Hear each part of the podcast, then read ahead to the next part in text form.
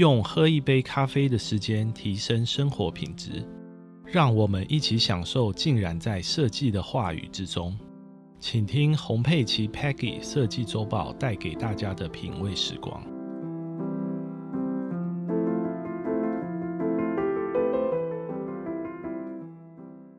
各位听众，大家好，今天要跟各位分享的主题是空间的艺术性。探索艺术与环河的奇妙结合，在空间呢，是我们生活中无所不在的一个元素。那当我们谈到艺术的时候呢，我们是会考虑到空间本身的艺术性呢？那本文将探讨这一个独特而且引人入胜的主题——空间的艺术性。我们将深入的探讨空间要如何成为一个艺术的形式。还有它如何影响我们的生活跟文化呢？第一点，我们要提到的是空间的一个多重维度。那空间并不仅仅是物理存在的一个空间，它有多种的一个维度，包括心理、物理还有文化的维度。让我们来了解一下这些不同的维度有哪些。那首先在物理维度的部分呢，物理空间是我们周围的一切。那从我们的家庭啊、办公场所，以及到自然环境，这些物理的空间设计跟结构呢，可以呈现独特的艺术性。譬如说，建筑物的设计风格、建材的选择，还有建筑物的排列，都可以传达就是艺术家跟建筑师的创意。那第二个是心理的维度的部分，就是空间对于我们心理因素的情感还有情绪呢，可以产生一个很远的影响。那一个充满舒适而且温馨的空间，可以让人感觉到很放松、很愉悦的感觉。那混乱跟拥挤的空间呢，就会引发焦虑跟很多压力的感觉。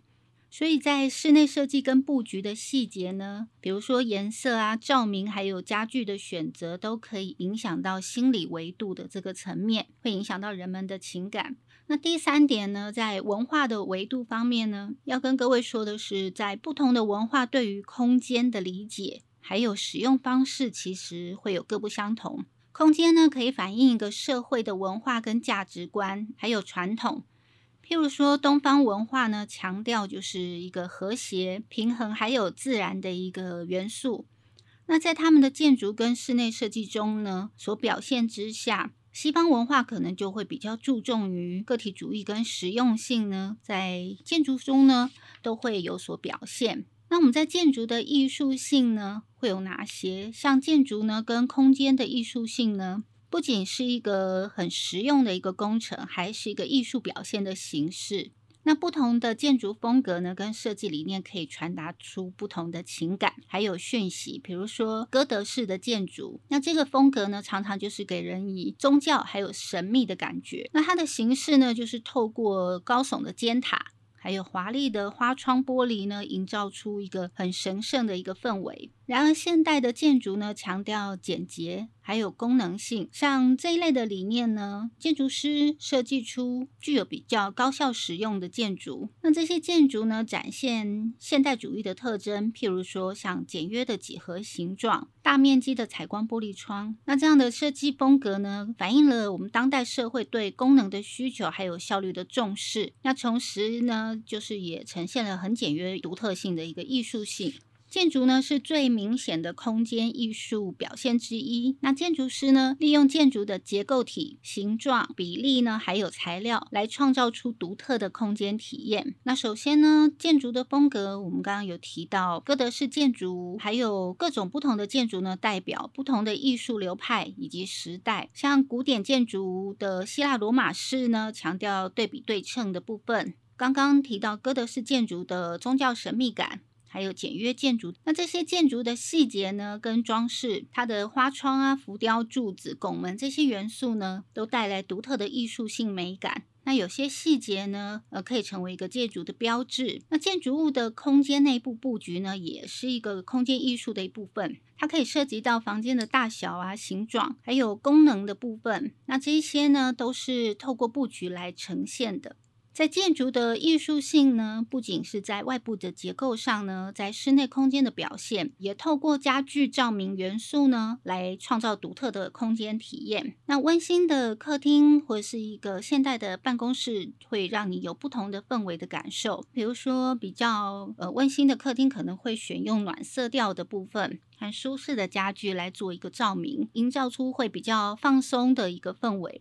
那相比较之下呢，比较现代办公室是可能比较注重 open 开放式的一个方式设计，采用比较明亮跟简洁的设计跟色彩呢，来提高工作效率的。那我们提到呢，室内设计的一个艺术。那室内设计呢，是我们日常生活的一个方式之一。所以呢，室内设计师会透过比较创造性的选择，譬如说，呃，配置、搭配家具啊、装置艺术、颜色、照明、材质，来塑造整个空间的氛围跟风格。譬如说，温暖的色调，像红色调、橙色，然后可以带来比较活力跟热情。那冷色调的部分搭配，像是蓝色或绿色。那可以带来比较平和跟冷静的部分。那家具跟照明也是十分重要的。那现代家具呢，就会带来很简约现代感；而古董家具呢，它是会为整个空间增添了历史文化的感觉。呃，不同的照明呢，也会带来不同的氛围。我们刚刚提到，就是说从两千七百 K 到四千五百 K 等等，它的一个灯光照明的一个亮度不同，然后可以呈现不同的氛围。那在材料纹理的部分呢，可以依照空间的特殊感觉、视觉效果，然后来选用不同的纹理、不同的材料。啊，像实木啊、石材啊、金属、玻璃等，都有不同的质感，然后来创造出各种不同风格的空间。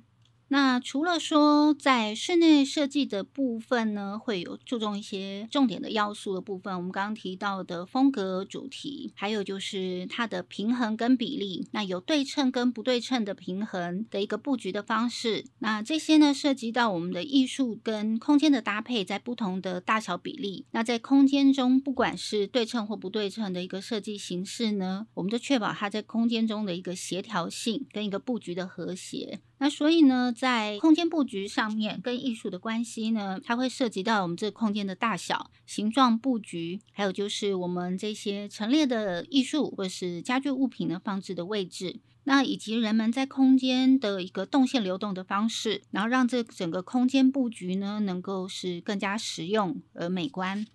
室内设计呢，其实对我们的艺术。是有相当大的关系，那对我们的日常生活也有很深的影响啊，包括说呃会影响到我们的情感跟情绪，那也会影响到创造力跟生产力的部分啊。比方说良好的室内空间，呃，它的一个艺术性可以增加创造力，提高的生产力。那有一个舒适跟有组织的工作空间呢，可以提供良好的工作氛围跟效率。那一个具有启发性的艺术空间呢，就可以激发创造力跟想象力的空间。那同时呢，这样子的空间也可以影响到社交跟互动。譬如说，一个开放沟通良好的空间呢，就可以使人们在这空间互相的交流。那对于不管是设计在家庭办公室或餐厅的场所呢，都是非常重要的。在室内空间的艺术性呢，是一个呃非常重要的主题。那它透过了色彩、照明，还有家具材料这些种种非常多的元素，那共同创造出一个比较独特的体验。那室内设计不仅仅是透过了呃提供了功能性，其实呢现在也表达艺术跟创造的一个方式。那像这样子的艺术性呢，影响着我们的情感、情绪，还有创造力以及社交能力，使我们会更加珍惜我们周遭的这个使用空间。因此呢，我们应该更重视室内设计。并且寻求我们生活中具有艺术性的空间，来提高我们的生活品质。那第二个呢，范围我们再放大到城市规划的艺术性。我们刚刚提到的是室内的空间，是我们比较容易接触到的。那城市的空间呢，是呃最大型的一个艺术空间。城市规划的艺术性呢，对我们的生活方式跟文化有很深远的影响。譬如说城市的布局啊。像建筑物的高度和空间的利用的方式呢，都是可以塑造城市的一个个性跟文化。一个现代化的大都市和一个古老的欧洲城市呢，其实以这样子来做一个比对呢，大家就可以分辨得出来，他们各自有各自独特的艺术性。那现代的大都市呢，通常是高楼大厦、现代化的基础设施、线条，还有快节奏的生活方式为主要的特征。那这样的城市风格呢，就展现了现代的一个科技进步，同时呢，还有一个独特的未来感。那以我们城市布局呢，影响居民的一个生活方式跟文化，最主要是建筑物的高度可以改变一个城市的天际线，还有整个城市的美观跟外观。那高楼大厦可能会为现代的一个经济活动力，那比较古老的城市低矮的建筑呢，会让人有更文化特色的一个历史感。那在城市里呢，我们可能会看到就是公共艺术的部分。那公共艺术也会搭配到我们刚刚所提到的，区分为现代化或是呃比较古典城市的不同。在城市中的公共艺术品呢，可以为这个城市呢增添许多的艺术氛围，那并且成为人们欣赏还有互动的一个地方。譬如说，呃，雕塑、壁画呢，还有就是我们常见的喷泉，这些艺术品呢，就可以丰富整个城市的一个文化的生活。那譬如说，像古老的欧洲，那常常都是以历史建筑，然后狭窄的石板步道，还有就是几百年的文化古迹而闻名。那这些保留着几个世纪以来的建筑跟传统呢，每个角落让人都感觉充满了故事和艺术。那也有许多古老的城市呢，有众多的文艺复兴时期的艺术宝藏。这些艺术呢，其实不仅仅在博物馆中展示，而且还融入了整个城市的建筑跟景观当中。那整个城市的规划艺术性呢，不仅在现在的建筑跟景观呢，还有在公共艺术，还有城市空间的设计中，雕塑、壁画、温泉、公园呢等等，都可以成为艺术家跟设计师的一个创作。那提供这整个城市有一个很好的文化跟生活的品质。那再来，我们看这整个艺术家的创作跟空间呢，会有哪些？那他们艺术家呢，常常是利用空间来表达他们的创造性，将公共空间呢转为他们的画布。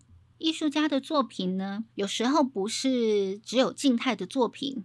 它也可以呈现呃互动性的表演艺术作品，或者是装置艺术等等。那这些作品呢，呃更容易引起观众的一个共鸣，可以在特定的空间中呢有不同的变化性。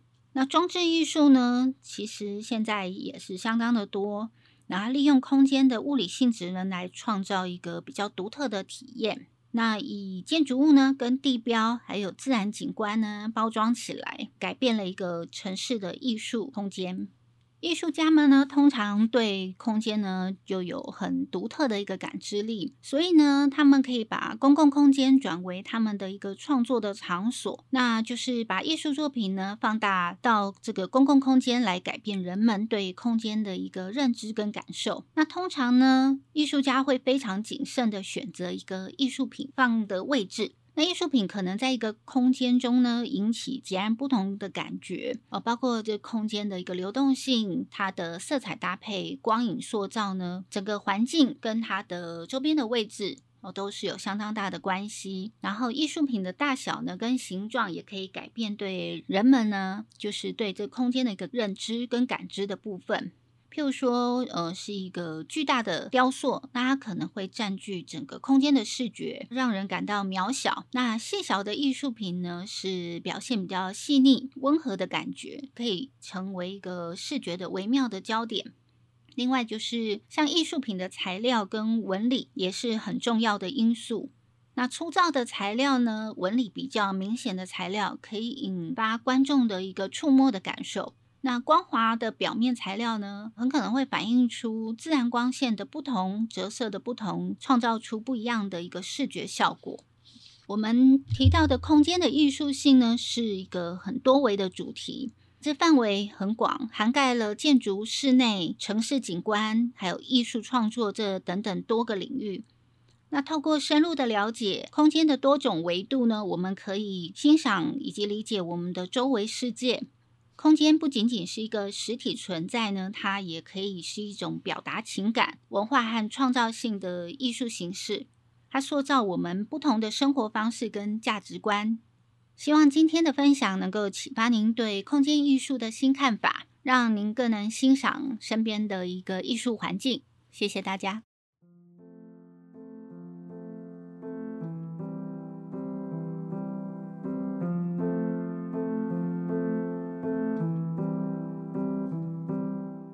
设计隐藏在生活之中，就让 Peggy 洪佩奇带着我们一起挖掘。